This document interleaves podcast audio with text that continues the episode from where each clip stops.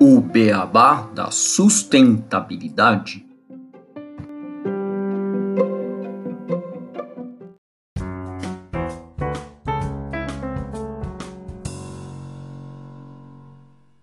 Bem-vindos ao podcast O Beabá da Sustentabilidade. Este é o episódio 78, As Finanças do ESG. E hoje eu, Gustavo Soares e o Renato Gatti temos a honra de receber para discutir este tema o Luiz Fernando Coalho, que é bacharel em Relações Internacionais com MBA em Finanças, Economia e Sustentabilidade e cientista político. Luiz, Renato, tudo bem com vocês? Tudo ótimo, Gustavo, Renato, prazer estar aqui com vocês. Oi, Luiz, bem-vindo ao nosso podcast. Oi, Gustavo, tudo bem aqui também? É um prazer receber você, Luiz. Tenho certeza que vai ser uma conversa sensacional e muito esclarecedora para os nossos ouvintes. Bom, a gente vai começar rapidinho com uma notícia. Essa foi publicada na revista Época Negócios, que trouxe em seu site uma série de entrevistas com economistas-chefes dos principais bancos brasileiros e um dos temas mais falados foi o ESG. Por exemplo, o Roberto Padovani, que é o economista-chefe do Banco BV, salientou que os temas ESG vão ganhar importância para a economia brasileira como um todo, impactando no fluxo de capital estrangeiro para o país e, consequentemente, na inflação. Ele afirma, abre aspas, dado que esse é o novo mundo o modo do país se inserir nesse novo contexto é como uma política ambiental muito cuidadosa. Isso vai afetar os cenários macroeconômicos, fluxo de capitais, movimentos do câmbio, da inflação e dos juros dependem, hoje, em grande medida, da capacidade de o país inserir nesse novo contexto. Fecha aspas. Já para o economista-chefe do Banco Bradesco, Fernando Honorato Barbosa, vamos abrir aspas novamente aqui, o tema vai ser decisivo para o dia a dia das empresas. O paralelo que fazemos com investimentos é que os grandes fundos institucionais estão acoplando o ESG na decisão deles, ou seja, só vão comprar ativos de empresas alinhadas com esse propósito. Empresas que não estiverem prontas para esse alinhamento podem perder muitos recursos. Ainda segundo Fernando, o Brasil perde a oportunidade de liderar uma agenda ESG no âmbito global. Eu acho, palavras do Fernando, as aspas continuam abertas aqui, que podemos perder o investimento caso não assumamos um protagonismo maior no âmbito micro das empresas e do macro em relação ao país. Esse tema é para ontem, fecha aspas. E hoje nós vamos falar sobre como a sustentabilidade tem afetado o mercado financeiro. Após a sua carta anual aos CEOs em 2020, o Larry Fink, que é o chairman e CEO da BlackRock, né, a gente até já fez um episódio com o pessoal da BlackRock, que é a maior gestora mundial de recursos de terceiros, ele reforçou a importância das empresas atuarem com ações que trouxessem impactos positivos ao meio ambiente. A partir deste momento, o mercado começou a entender a importância de trabalhar os conceitos de sustentabilidade e investidores começaram a trazer este fator para decidir em quais empresas devem colocar seus recursos financeiros. SG já abordamos algumas vezes aqui no podcast, mas apenas relembrando aos ouvintes desavisados. T de environmental ou meio ambiente, S de social em inglês ou social, G de governance ou governança. Atualmente, as bolsas de valores já possuem índices para avaliar a sustentabilidade nas empresas. Na Bolsa de Valores brasileira, a B3, existem diversos índices que servem como referência para investimentos e portfólios. O EASY, Índice de Sustentabilidade Empresarial, é um indicador utilizado para medir o comprometimento das empresas com as demandas de desenvolvimento sustentável da sociedade. Ele visa que seja possível criar um cenário de investimentos responsável, diferenciado e alinhado à sustentabilidade em todas as esferas do nosso cotidiano. Além disso, o índice aspira estimular a responsabilidade ética das companhias. Vale destacar que o índice foi criado em 2005 e é pioneiro na América Latina. O objetivo do índice B3 é ser o indicador de desempenho médio das cotações dos ativos de empresas selecionadas pelo seu reconhecimento, comprometimento com a sustentabilidade empresarial. Apoiando os investidores na tomada de decisão de investimento e induzindo as empresas a adotarem as melhores práticas de sustentabilidade, uma vez que as práticas ESG, ambiental, social e de governança corporativa, contribuem para a perenidade dos negócios. Bom, fica claro então que uma empresa ter ações relacionadas ao ESG traz diversas vantagens para ela, desde o recebimento de investimentos, quanto uma redução dos riscos envolvidos aos seus negócios, assim como maior perenidade dele.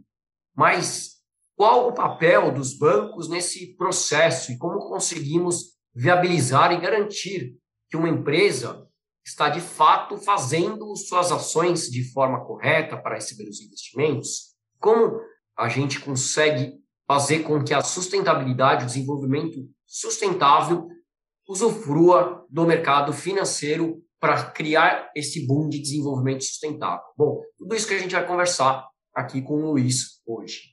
Bom, Luiz, como é que os bancos eles têm visto esse movimento de mercado de buscar investimentos sustentáveis? É, adiciona que eu, eu vi hoje uma notícia, não sei se é notícia de hoje, de Londres, falando que os bancos brasileiros estavam muito alinhados na sustentabilidade com o que está sendo tratado lá na Inglaterra. Então, foi uma notícia legal que é bem positiva, falando que pô, o Brasil está no topo em relação a isso. Já começa com uma pergunta facinho, Gustavo. Eu acho que é importante falar do movimento de sustentabilidade no Brasil, porque o movimento de sustentabilidade no Brasil ele é único. Eu falo sem exageros que sustentabilistas, pessoas que trabalham com sustentabilidade no Brasil, são os melhores profissionais da área do mundo, especialmente relacionado a investimentos sustentáveis. Não sei se você viu as notícias hoje também, não sei se foi a notícia de hoje ou de ontem, a polícia na Alemanha fez uma operação forte num grande banco alemão relacionado a greenwashing. E aí, perguntando sobre esse movimento, dessa expansão, ou pelo menos uma expansão de interesses, tem dois movimentos que são importantes, pelo menos do lado institucional, de como os bancos estão vendo, e também não desacoplando desse processo, mas como a gente profissional de sustentabilidade do mercado financeiro está vendo. As instituições, e aí falou o Padovani, né, falou o economista do Bradesco, concordo com todas as palavras. Do ponto de vista macro, especialmente fundos institucionais, os investidores institucionais, já estão olhando para esse processo, para esse movimento, especialmente por um aspecto, porque os fatores socioambientais eles tornam mais sofisticados a mensuração, o gerenciamento de risco dessas empresas. Por quê? Porque os fatores socioambientais são dimensões que há muito pouco tempo atrás as empresas nem olhavam. Então, é, rompeu uma barragem aqui, fez uma contaminação de um rio acolá, vazou óleo no mar.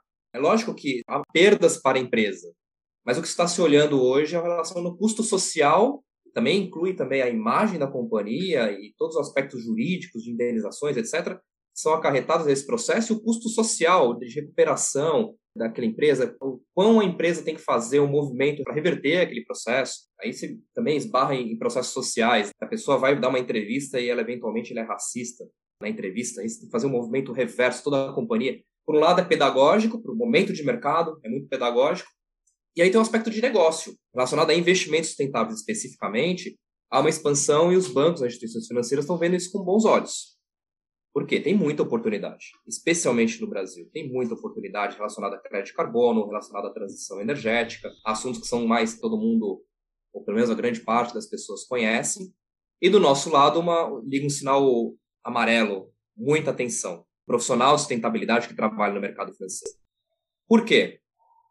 E aí a gente vai desdobrando essa conversa, vou colocar só um tema aqui para uma provocação até para quem está nos ouvindo, né? O mercado financeiro em si, ele tem que mudar. E essa frase aqui, quando eu digo assim, metade das pessoas saem da sala. E os profissionais de sustentabilidade geralmente sabem disso, mas os profissionais de mercado financeiro são operadores ali de um modelo em que a alocação ótima de recursos escassos no sistema financeiro é um processo muito veloz. Então, você faz uma captação, você faz um investimento, você não tem hoje, né, século XXI, provar o lastro daquele processo. Né? Então, fala assim, olha, estou fazendo investimento e esse investimento vai financiar tal coisa. Não. Hoje, na maioria dos investimentos financiamentos, não é assim. No investimento sustentável, ele tem que ser assim. Então, se eu faço uma captação se um banco faz uma captação, pega recursos de alguém, ele tem que provar por meio de rastreabilidade, reportes, relatórios, que aquele recurso vai para o investimento, vai financiar um processo de expansão de um produto sustentável, seja de transição energética, seja de carro elétrico, que for. Aspectos sociais, expansão de crédito, acessibilidade nichadas, né? a gente tem visto crédito para pequenas e médias empresas com lideranças negras, enfim, tem diversos aspectos. Então, existe um otimismo, existe muita oportunidade de negócio. No entanto, temos que ter um olhar para que todo esse processo de expansão seja de fato autêntico, né? Para que se evite o que aconteceu na Alemanha e para que se de fato, né, se gere impacto e torne as empresas melhores.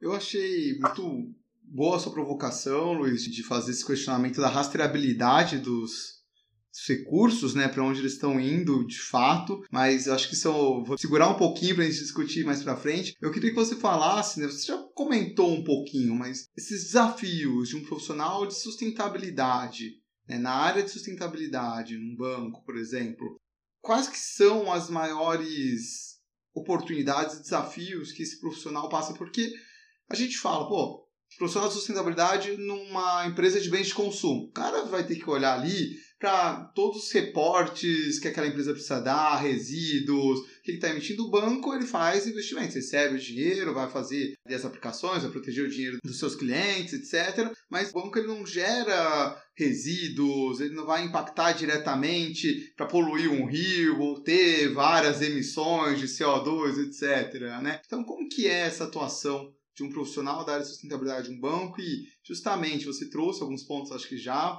mas eu queria explorar um pouquinho esses desafios e oportunidades de como fazer a mudança estando dentro dessa área, né, dentro de uma instituição financeira.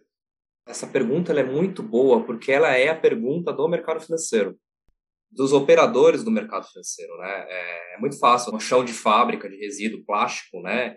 Por exemplo, qual é a principal externalidade? E a gente fala externalidade é aquilo que você gera impacto negativo. Qual é a externalidade dos bancos? Esse é o principal desafio para a gente trabalhar dentro da instituição financeira, que é relacionado ao engajamento.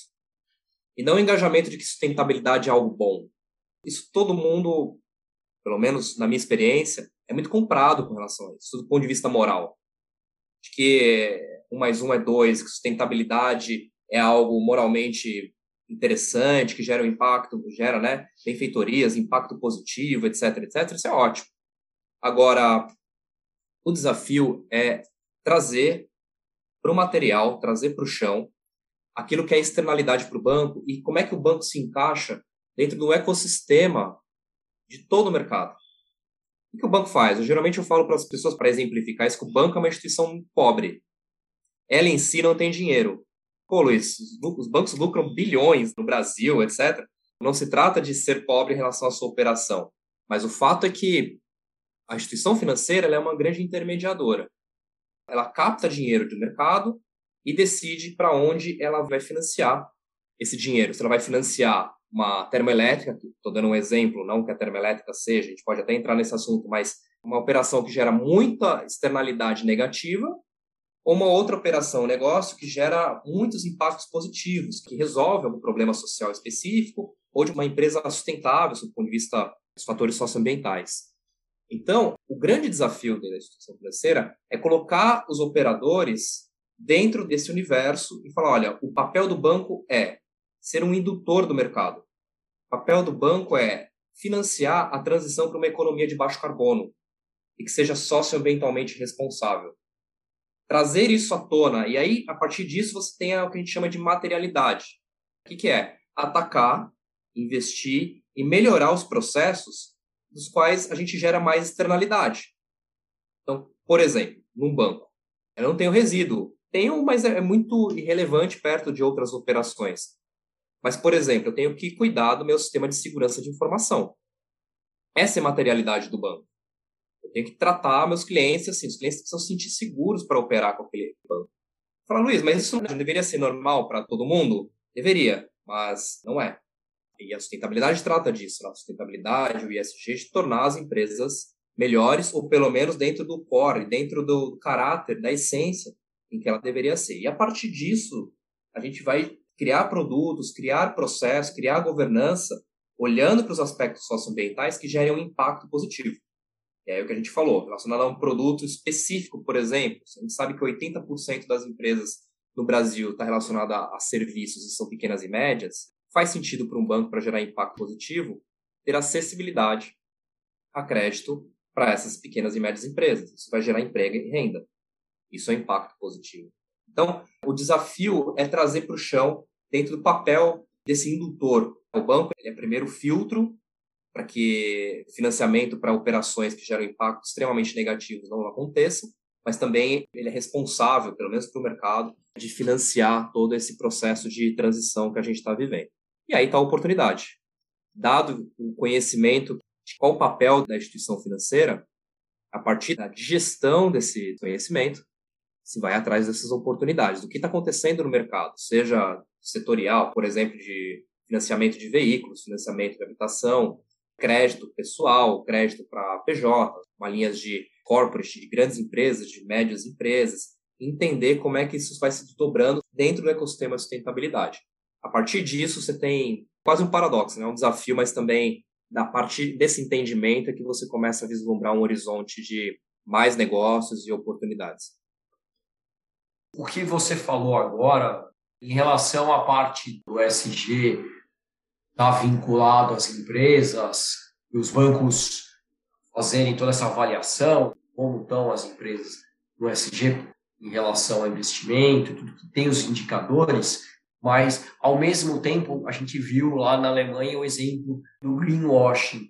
Como fazer para que o SG esteja realmente um tema visto pelas empresas, visto pelos bancos e não apenas como mais uma das certificações que essa empresa tem que ser feita, mas não é algo que entra na estratégia e que fica só um índice, vai na linha de não ter esse greenwashing e conseguir que o ESG não seja também somente esse checklist como ah, eu tenho a política de qualidade, eu tenho a política de ESG, e, e seja algo estratégico. Né? A gente estava conversando o professor Nakagawa, falando exatamente da curva que tem de aprendizado dentro das empresas, né? que elas começam só fazendo como compliance até chegar no SG como estratégia.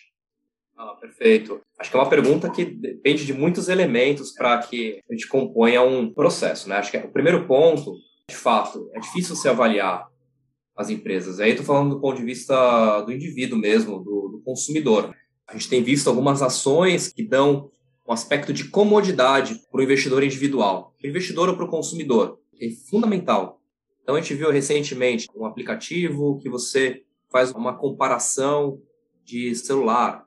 Não sei se vocês já viram no supermercado, você tem um QR Code ali que você vê a origem daquele alimento, de onde veio, de que fazenda, então, assim, alguns gaps de comodidade para a pessoa física estão avançando de acordo com a tecnologia, de acordo com a acessibilidade. Isso o consumidor já está começando a tangibilizar, a tatear, para que ele possa escolher com mais confiabilidade. Agora tem um outro olhar é, institucional. E aí o institucional é onde o bicho pega, né? Porque é da onde vem o investimento pesado e é o que de fato empurra a agenda. E as empresas estão sendo empurradas para esse processo especialmente com a pressão de investidores internacionais, especialmente as empresas que recebem investimento internacional, e os bancos, de novo, ele é um ator importante no mercado para financiar esse processo e para induzir os seus multi-stakeholders a avançar na agenda com, primeiro, transparência, com rastreabilidade, mitigação dos seus riscos, que é a grande questão da sustentabilidade, tornar, de novo, sustentabilidade é um aspecto que torna o riscos, a, a gerenciamento de riscos mais sofisticado.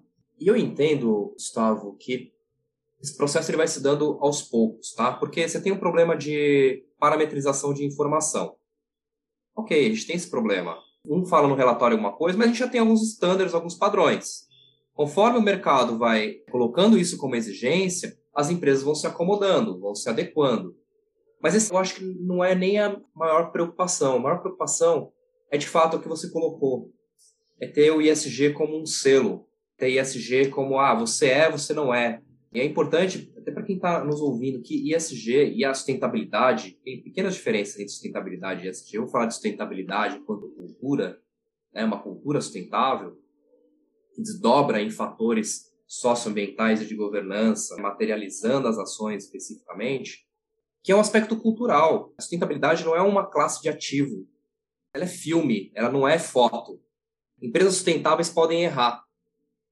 Esse é um fator importantíssimo. Em empresas que se dizem sustentáveis, você bem disse, às vezes os aspectos socioambientais ali são super bem comunicados, mas você vai olhar para a cultura da empresa, é uma cultura absolutamente tóxica dentro das companhias, é uma cultura que não mitiga riscos de forma dolosa, porque o custo jurídico de uma indenização é melhor que você fazer investimento pesado numa barragem, por exemplo, que custa milhões de dólares. Então, é importante que se coloque desse aspecto, que a gente fomente essa tradução do que é a sustentabilidade enquanto um aspecto cultural.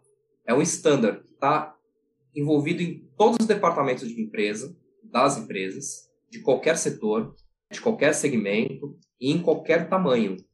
Isso que é mais importante. Não é só empresas enormes que conseguem colocar em prática aspectos de sustentabilidade. E, principalmente, não é um selo, é um processo. É um processo de andamento para que ela se torne algo cultural.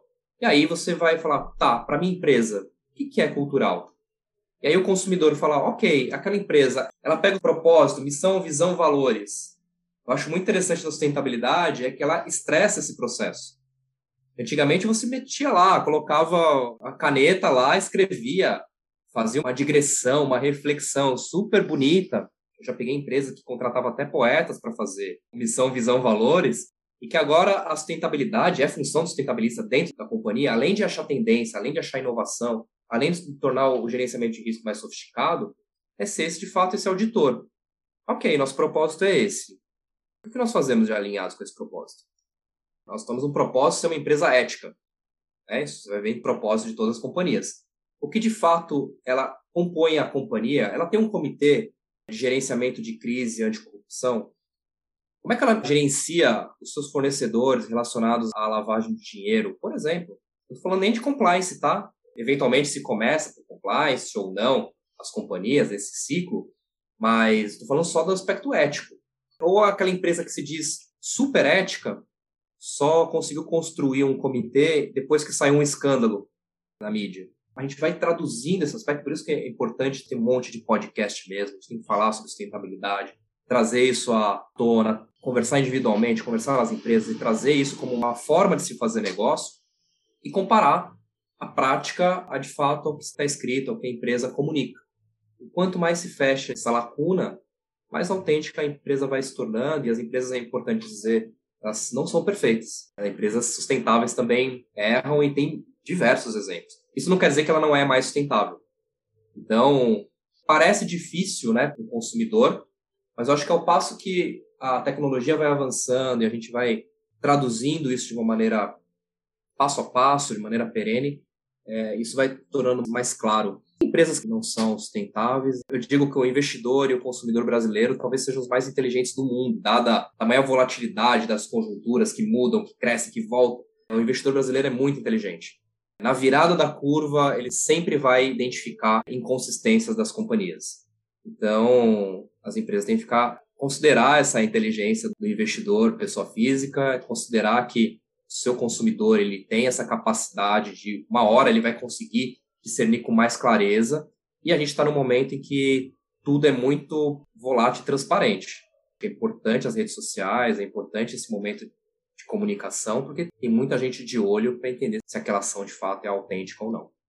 Acho que transparência é algo vital, né? porque cada vez mais tem mais informação sobre a empresa, ela vai ter que saber gerenciar, porque mesmo alguém que trabalha lá na ponta pode colocar uma informação que vá reverter tudo que ela está colocando em outro sentido.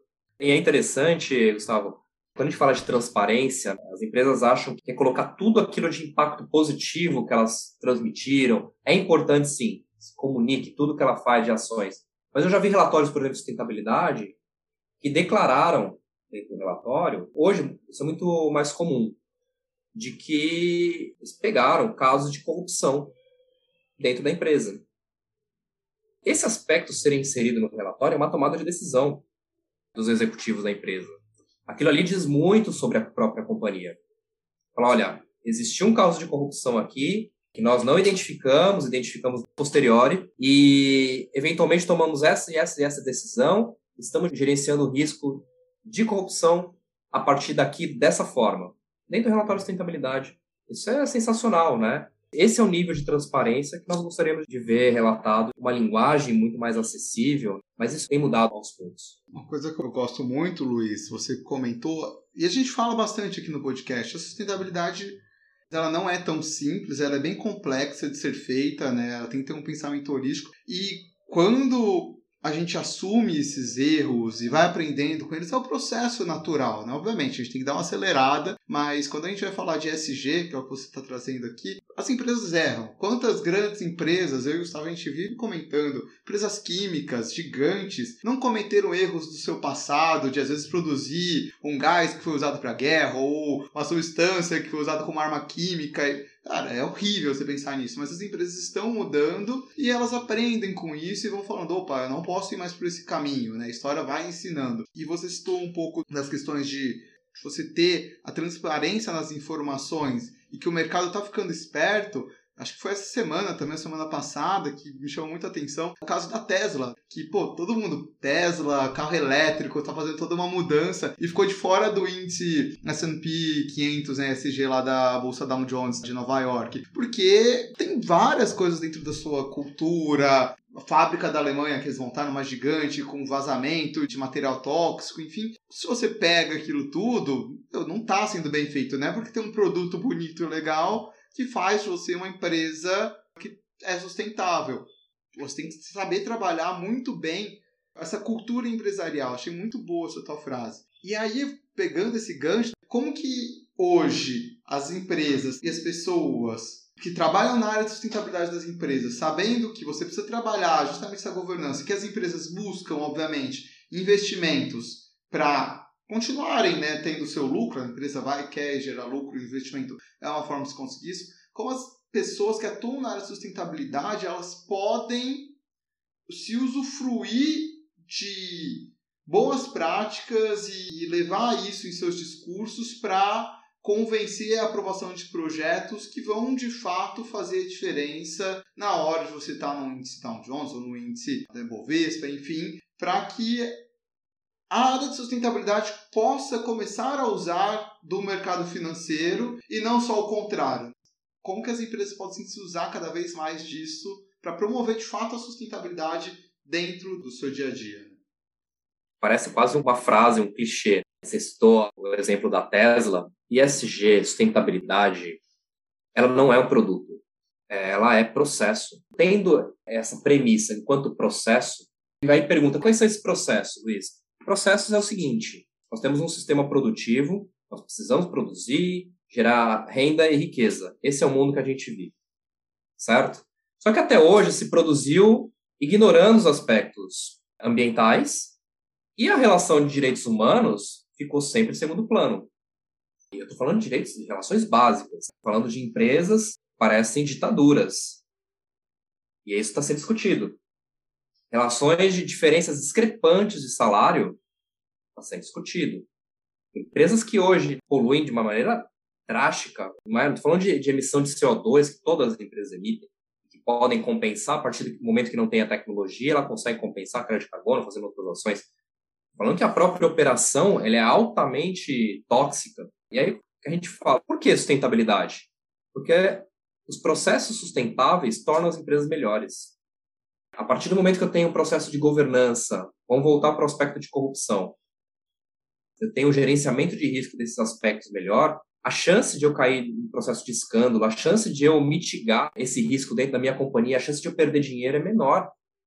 Eu tendo um risco menor, eu consigo ter uma qualidade na minha produtividade, no meu serviço melhor. Eu tenho uma produtividade, eu vou produzir mais. Produzindo mais, é claro que eu não vou produzir mais com responsabilidade socioambiental, eu consigo agregar valor ao meu produto, agregar valor ao meu serviço, e aí entregar qualidade para o meu cliente. Isso gera uma fidelização. Isso gera uma cadeia de processos, de valor, de um ganha-ganha de confiança, que a sustentabilidade é um elemento fundamental, uma pedra angular mesmo, para dar vazão a esse processo, especialmente no Brasil. Eu estou falando de um aspecto que é ético, né, que muita gente que está nos ouvindo aí talvez considere como aspecto principal, mesmo a corrupção sendo uma coisa que é irremovível da realidade, mas ele pode ser mitigável da realidade. Eu vi uma pesquisa recente agora, falando sobre corrupção, de que 77% dos executivos, apesar de terem se tornado mais humanizados, vamos dizer assim, ainda viram ou participaram de, de alguma questão dentro das companhias. Isso é um número absurdo. E aí a sustentabilidade entra nesse processo como aspecto ético e como todos os outros fatores. As empresas hoje estão olhando esse aspecto como uma qualificação do seu próprio serviço. Isso é um fator importante para quem trabalha com sustentabilidade, porque ela sempre foi marginalizada a relação de filantropia, uma relação de responsabilidade social vinculada a uma melhora de imagem da empresa. Hoje ela está vindo para o centro dos negócios, justamente para qualificar esse serviço, justamente para qualificar o produto dessa companhia. Essa é a oportunidade. Aí, você falou do profissional, né, Renato? Eu vejo, especialmente se tratando de mercado financeiro, o profissional de sustentabilidade ele vai ter que se adequar. Por quê? Porque se tratando dessa transição em que os profissionais de sustentabilidade sempre foram alocados em processos de responsabilidade social e o mercado financeiro operando é, loucamente do outro lado, se criou um vácuo entre esses dois polos e que se tem que se construir uma ponte. Uma ponte de linguagem, uma ponte de se fazer negócio. Então, um tem um conhecimento da ponta, falando de responsabilidade social, muito pé no chão, muito conhecimento do que acontece no Brasil, especialmente, que é um país extremamente desigual, extremamente injusto, nos aspectos gerais. Né? É só sair nas ruas aqui de São Paulo, do Rio de Janeiro, para você ver isso. Não existe nenhum arcabouço de proteção social, não existe, né? Eles estão ali no pé no chão, trabalhando esses aspectos sociais, e o mercado financeiro trabalha com dinheiro. Tem que financiar esse impacto. Então, é, é justo que se fecha esse gap de conhecimento. O mercado financeiro conhecer um pouco mais do pé no chão, da realidade, especialmente no Brasil, que é sugêneres, ela é única no mundo, somos o sétimo país mais desigual do mundo. E responsabilidade social, conhecer dos instrumentos. O mercado financeiro, ele não é bom ou mal por si mesmo. Ele é um instrumento que pode ser, de acordo com quem opera, gerar impacto negativo ou gerar impacto positivo. Cabe a esse profissional se aproximar desse conhecimento e influenciar essa operação e trazer a operação para a realidade, trazer essa operação, essa tomada de decisão para um aspecto de uma busca de tendência de negócio que vai gerar rentabilidade, mas que também vai gerar impacto positivo. Isso é possível, tem muitos exemplos, mas tem que se fazer essa ponte. Então, vale o esforço da integração, vale o esforço para se fazer a transformação. E aí, isso cabe um aspecto de desenvolvimento educacional mesmo, de conhecimento. Que instrumento é esse? Como é que o mercado financeiro funciona? O que é um CDB? O que é uma LF? Qual a diferença de crédito, financiamento e investimento? O que um banco faz para eu poder me adequar e poder se utilizar de instrumentos que até hoje a sustentabilidade usou muito pouco? Eu acho muito importante isso, Luiz, porque os projetos que eu já fiz, trabalhando com sustentabilidade, com consultorias, enfim, quando a gente bate na porta de uma empresa, né, e aí não só a, a área de sustentabilidade, até as pessoas que vendem projetos, de sustentabilidade para a empresa, muitas vezes chegam e falam: olha, empresa, aqui eu vou reduzir todos os seus resíduos e né, a gente vai reciclar, etc.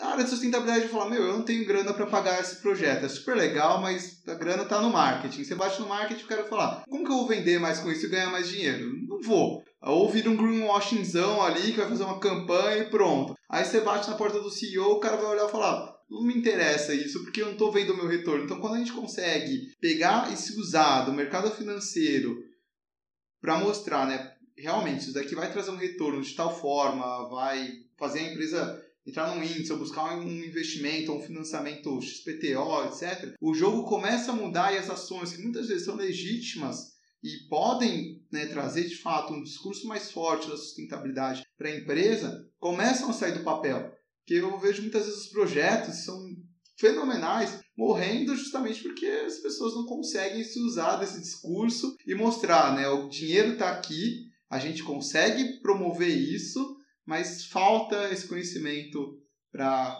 que esses projetos né, avancem de fato. E acaba muitas ações super legais morrendo na praia, infelizmente. Né?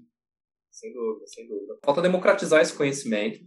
Democratizar a sustentabilidade é fundamental. Fazer essa ponte é importante. Mas, é, de fato, traduzir o que eu sempre falo para os alunos o seguinte: quando você vai fazer um projeto de sustentabilidade, faça para o CFO, o diretor de finanças da companhia. Era o que eu ia falar, precisa... exatamente. Porque quando você não fala com o CFO, é onde vai barrar, não, chefe. Exatamente, porque pensa o seguinte, né? Para quem está ouvindo, trabalha com sustentabilidade, o seu projeto é o mais lindo do mundo. Mas pensa que aqueles caras que estão avaliando, estão avaliando outros 30. E o recurso é escasso. E o mercado funciona com a alocação ótima de recursos escassos. A decisão do investimento vai do recurso vai para os negócios ou para as ideias em que geralmente têm um desenvolvimento, estão mais maduras para aquele processo. Então, faça o projeto para o CFO. Mas, Luiz, isso daqui não é muito seco, não é muito pragmático? Falou, é. Agora, por quê? Você já tem o elemento da ética, você já tem o elemento do impacto, você já tem o elemento da sustentabilidade inserido no DNA do seu negócio. Insira esse processo das finanças, se adeque como o mundo funciona e transforme. A partir do momento que você consegue falar a mesma língua, você consegue transformar a forma de se fazer negócio. E aí que é a arte da sustentabilidade mesmo. E o que você falou, Renato, é super importante. Sustentabilidade não é marketing, não é comunicação. Ela é uma disciplina sofisticada. Ela é uma disciplina que depende de você sentar na cadeira, que nem finanças, cara. E assim, é, pelo menos não sei se para vocês, mas para mim, assim, ninguém nunca sentou e falou, ah, Luiz, ó, as finanças é uma coisa fácil. Pô, para fazer uma, uma pós de finanças, a gente tem que suar sangue. Tem os termos super sofisticados. E se exige simplificação da sustentabilidade, ok, a gente traduz. Mas fazer sustentabilidade de forma autêntica, ela depende de um grau de maturidade, especialmente de conhecimento, que ela passa do limite daquilo que é simplesmente fazer um projeto de não não restringindo para a comunicação, que eu sei que são sofisticados também, etc. Mas ele não é só comunicação. Ele tem uma prática, uma recorrência prática que exige técnica, que exige conhecimento, que exige certas habilidades que você tem que se preparar para fazer. Eu assino embaixo. Eu vim da área de projetos, projetos de TI, projetos de suprimentos para a área de sustentabilidade. Eu vi esse gap porque eu, para ter um projeto aprovado, eu já tinha que ter um mindset, saber como o CFO que ia aprovar aquele projeto pensa para a gente fazer um business case para isso. E eu vejo que o profissional de sustentabilidade tem que ter esse conhecimento, exatamente. É claro que do lado do banco também não é vem a mim ao tempo todo. Eu digo que empresas sustentáveis se fazem por pessoas sustentáveis. Sustentabilidade é gente. Não rola. Você tem um ambiente absolutamente tóxico com lideranças, lideranças que a gente conhece com nível de toxicidade que a gente conhece, sabe, com nível dos executivos, fazer sustentabilidade que não vai acontecer. Não vai acontecer de fato. Você não sensibilizar a respeito de causa, propósito e você não colocar em prática depende de um ímpeto dessas lideranças, que é um ímpeto de você ter um olhar para o negócio, mas entender de fato, aí é a nossa primeira pergunta, a gente volta lá, de qual é a responsabilidade daquela empresa na sociedade, porque a empresa ela não é um ente apartado das relações sociais. Ela é um ente que usufrui e ela vende, ela interage e ela influencia demais as interações sociais do dia a dia, do cotidiano das pessoas. Então, ela tem uma responsabilidade, ela tem que fazer parte desse pacto social com responsabilidade. Então, ela não está isenta. Ah, eu estou cumprindo minha função que é de ter lucro. Não é bem por aí.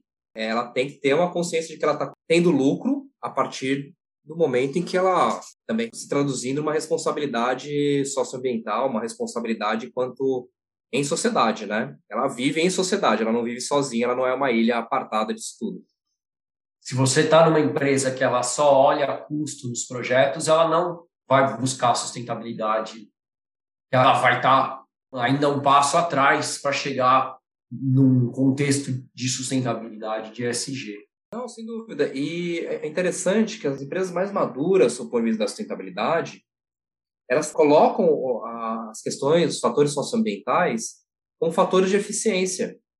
A sustentabilidade também é um fator de integração, de eficiência e de mitigação de custos de longo prazo. Você não no fazer o gerenciamento de risco dos seus fornecedores. Se, por exemplo, né, a gente teve recentemente a regulação do mercado de carbono aqui no Brasil. Vamos supor que essa regulação colocasse um preço nos gases de efeito estufa que as empresas emitem hoje. Acabou as empresas. Porque isso já está se falando há muito tempo de que é necessário que você mitigue as externalidades, isso envolve gases de efeito estufa, de que esse momento chegaria de precificação. É que essa regulação ela não, ainda não precifica, ela tem um momento de transição. Mas vamos imaginar que em determinado momento, esses gases de efeito estufa que as empresas emitem seja precificada. O quanto isso bate no balanço do banco? Ou quanto as empresas vão gastar dinheiro sendo reativas, tendo que criar sistemas, plataformas de gestão de forma reativa para mitigar esse valor que vai bater direto no balanço das empresas. E se ela fizesse antes, com calma, com planejamento, com uma discussão mais profunda, o quanto ela economizaria de recurso, né, de dinheiro, fazendo isso de maneira voluntária, anterior à regulação. E ela já teria uma vantagem competitiva em relação aos seus competidores. Então, sustentabilidade também é eficiência. Acho que a gente está começando a tornar isso mais evidente a partir do momento que a gente tem os projetos integrados, a gente tem o valor adicionado aos produtos e serviços relacionado à sustentabilidade, quando a gente tem um turnover menor nas companhias e não paga multa por uma questão ambiental, por uma questão social, isso tudo tem custo. A sustentabilidade está ligada diretamente, isso que a gente trabalha aqui na instituição financeira está ligado diretamente à eficiência. Você falou, né, de que em finanças a gente precisa suar, né, tem que estudar muita coisa. Sustentabilidade também a gente precisa saber muita coisa, né, porque não é uma disciplina só, são várias disciplinas. É, você tem que saber o CO2. Não é só fazer um relatório de emissões, você tem que saber o que está acontecendo, de onde você está extraindo. Você tem que entender de logística, você tem que entender de produção da sua fábrica, de gasto calórico, e o que isso impacta em biodiversidade, você tem que entender de... É tanta coisa, né? Que, por isso que uma hora eu comentei de sustentabilidade é algo complexo, mas que a gente pode tornar isso simples porque não é uma pessoa que vai saber tudo de sustentabilidade. É basicamente você ter várias pessoas boas e existem essas pessoas que querem fazer o bem e que sabem discutir, sabem conversar, visando mirar um, um propósito, né, que é o desenvolvimento sustentável. Eu lembro uma vez em algumas conversas, acho que na FIA, lá quando eu e o Gustavo fizemos a pós-graduação, de que não deveria existir uma área de sustentabilidade em si, porque toda empresa deveria ser sustentável, mas infelizmente em algum ponto do nosso desenvolvimento a gente se perdeu e falou, opa, precisa colocar uma pessoa que fica tocando o bombo aqui, tipo, gente, tem que olhar para cá. Enfim, mas é super bacana quando a gente consegue trazer isso e, e juntar nessa parte das finanças para os nossos ouvintes verem que realmente existe um caminho a ser seguido e, e as coisas estão mudando, né? Felizmente acho que o mundo está evoluindo quando a gente fala de SG, de empresas com maior responsabilidade. Tá todo mundo começando a, a ver, não pode ser mais como era, a gente tem que mudar, né? Trabalhar. Senão vai a polícia alemã bater na sua porta. Né? Exatamente. E quando a gente fala é, que é uma disciplina sofisticada, de fato não é para afastar as pessoas. É o fato é o seguinte, olha, precisa estudar. E quanto mais você estuda a matéria, a disciplina coloca isso em prática, você vai se tornando um tradutor melhor daquelas práticas para as pessoas que estão em outro processo. E vale ressaltar que o profissional de sustentabilidade ele precisa ter essa habilidade de entender as conjunturas, o momento da empresa, daquele lugar onde ele está pisando para implementar. Por vezes, assim, a gente quer implementar coisas muito sofisticadas para um momento de conhecimento daqueles executivos que ainda está em evolução. Eu digo que sustentabilidade não é uma corrida de Indianápolis, uma corrida de uma pista oval que você põe o pé acelerador o tempo todo. É a corrida de Mônaco. Quem está ambientado é a corrida que você tem um momento certo de ultrapassagem, tem um momento certo de acelerar, as curvas são bem estreitas, você tem um momento certo de frear. E isso é uma habilidade de um profissional de sustentabilidade entender de fato onde está pisando, com quem que está falando, avaliar, metrificar, tornar isso como um método. O engajamento ele é um método. Ele precisa ser um método para o profissional de sustentabilidade para que ele consiga avançar etapas e não pular nenhuma e nem deixar de cumprir com nenhuma outra. Então, cada profissional, cada unidade de negócio, por vezes, uma empresa, principalmente as grandes, trabalho super complexo. Você fazer uma gestão de milhares de fornecedores do ponto de vista da sustentabilidade é muito complexo. São anos, anos de planejamento, de recorrência, de verificação, de análise. Então, é uma habilidade muito importante você entender de fato onde você está pisando, para que você não acelere demais e nem freie demais alguns processos. Né? E fora que sustentabilidade, a pessoa tem que ter essa visão sistêmica, né, holística, de não só olhar interno, externo e todos os stakeholders da empresa vão de alguma maneira impactar na sustentabilidade dela, né? Porque quando a gente fala lá do conceito antigo de sustentabilidade, que está a economia dentro da sociedade, dentro do meio ambiente, né? Então você está olhando tudo. Sem dúvida. Vocês abriram o, podcast com dois macroeconomistas falando a respeito de clima, a respeito de questões ambientais, questões sociais, quanto isso influencia o dia a dia. A ideia é que, de fato, o sustentabilista, né, o que trabalha com sustentabilidade de uma companhia, dê subsídio dos executivos profissionais a tornar essa fala mais sofisticada e torne essa prática mais elegível, mais sem obstrução. É lógico que não é um desafio fácil. O profissional de sustentabilidade não é o camisa 10 do time, ele é o camisa 5, que é aquele cara que está em todos os lugares do campo, recebe a bola, está atrás, ele marca, de vez em quando ele mete os golzinhos lá também, mas é um cara que distribui o jogo, que levanta a cabeça, tem essa tranquilidade para dar cadência para esse jogo, especialmente, é claro, dentro da companhia, e é importante em relação de engajamento. A sustentabilidade ela não funciona se for de cima para baixo, somente. E ela não funciona também somente se for de baixo para cima. Falando aqui de níveis hierárquicos, tá, das posições das empresas. Ela funciona muito se ela transitar entre o meio, o topo e o down. E falando de senioridade e posições mas os operadores do dia a dia são até às vezes mais importantes que os C-levels. Mas tem que ter uma legitimação dos C-levels. O presidente da companhia tem que estar engajado, os diretores executivos têm que estar engajados, os conselhos, o desenho organizacional tem que estar montado por um fluxo de governança sustentável. Isso vai se construindo aos poucos, mas é fundamental para que esse processo funcione, falando aqui de uma empresa um pouco maior, mas numa empresa menor isso também não foge à regra, não. Em outras proporções, com outras atribuições, mas também é uma realidade. Perfeito, Luiz. Eu tinha várias perguntas aqui, acho que se deixasse a gente ficava mais algumas horas falando sobre esse tema de sustentabilidade das empresas, ESG, dificuldades. Fácil, gente... fácil. Então, para a gente poder encerrar aqui nosso podcast, eu queria que você deixasse uma mensagem final aqui para os nossos ouvintes, falando aí de finanças, ESG, tudo isso que a gente discutiu, para que eles possam levar, refletir um pouco sobre isso e, quem sabe, numa próxima a gente volta a conversar mais sobre esse tema. Com certeza, oportunidades não vão faltar. Muito bom, bom, Renato. Pô, prazer estar aqui com vocês também. Ficaria aqui, ficaria horas com vocês conversando, porque acima de tudo, a sustentabilidade é uma paixão mesmo. Eu ouvi de uma, de uma amiga recentemente que nem tudo são flores, né? É importante quem está ouvindo, principalmente quem é profissional que trabalha com sustentabilidade, nem tudo são flores, né? Ela fala, Luiz, duas coisas você precisa ter trabalhando sustentabilidade. É resiliência e paixão. Quando você tiver aquele momento, né, que às vezes um projeto não dá certo, uma coisa não engata, a pessoa né, trouxe essa questão para a mesa, coisa travou, lembra, tem uma agenda, tem um propósito real, tem paixão envolvida e resiliência. Porque para essa continuidade desse processo, acima de qualquer empresa, acima de qualquer profissional indivíduo, existe uma agenda de transformação para uma necessidade vital, de a gente mudar a forma de se fazer negócios e investimentos no país. Isso é, é vital, fundamental para que a gente gere de fato, a gente supere problemas, supere a relação de desenvolvimento, supere desigualdade, a gente volte a retomar, a crescer, a gerar emprego, renda, né? A gente está vivendo um caos social, um caos socioeconômico, político, e talvez, e eu tenho certeza disso, que a democratização da sustentabilidade é o caminho certo para o desenvolvimento sustentável concreto, pujante, de longo prazo.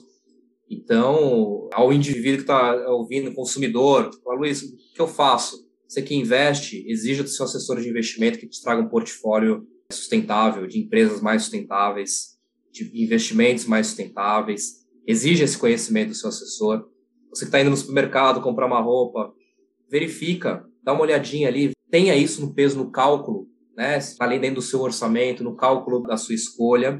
você indivíduo, olhe dentro do processo que a gente vai passar agora em outubro, os projetos de governo acima de pessoas, quem tem um projeto consistente de sustentabilidade que envolve aspectos socioambientais, consistente de desenvolvimento sustentável, escolha por essas ideias. Empresas, sejam responsáveis. Acho que as empresas têm um fator elementar de influência, de gerar emprego, gerar renda. É fundamental que elas estejam alinhadas a esse processo e que entendam sua importância dentro de todo esse ecossistema, né? E os profissionais de sustentabilidade, resiliência e paixão que vale a pena no final. E a sustentabilidade foi um tema que, assim, para mim, foi paixão à primeira vista e, e cada dia que eu trabalho com isso só aumenta a paixão pelo tema. Espero que os ouvintes tenham a mesma impressão que a gente, que sejam também apaixonados pela sustentabilidade. É meio que viral isso, assim, eu vou sempre pesquisando mais e vou ficando cada dia mais apaixonado também, é uma coisa muito gostosa de se trabalhar e discutir. Luiz, queria então agradecer mais uma vez a sua participação, volte sempre aqui no nosso podcast, uma honra te receber, te escutar, conversa super gostosa. Muito obrigado a todos os nossos ouvintes, ouvintas. Espero que tenham gostado desse episódio. Busquem aí informações sobre finanças sustentável, igual o Luiz comentou. Sigam a gente nas redes sociais, busquem o Luiz no LinkedIn, sempre está dando várias dicas ali, textos super legais de, de se ler também. Uma pessoa super bacana de se seguir, está acompanhando um pouco. Queria então deixar aqui meu muito obrigado. Até o próximo episódio do Beabá da Sustentabilidade. Valeu, gente. Valeu, Luiz. Valeu, Renato. E obrigado a todos ouvintes e ouvintas, como o Renato disse. Próximo Beabá da Sustentabilidade. Aqui o Beabá é sustentável.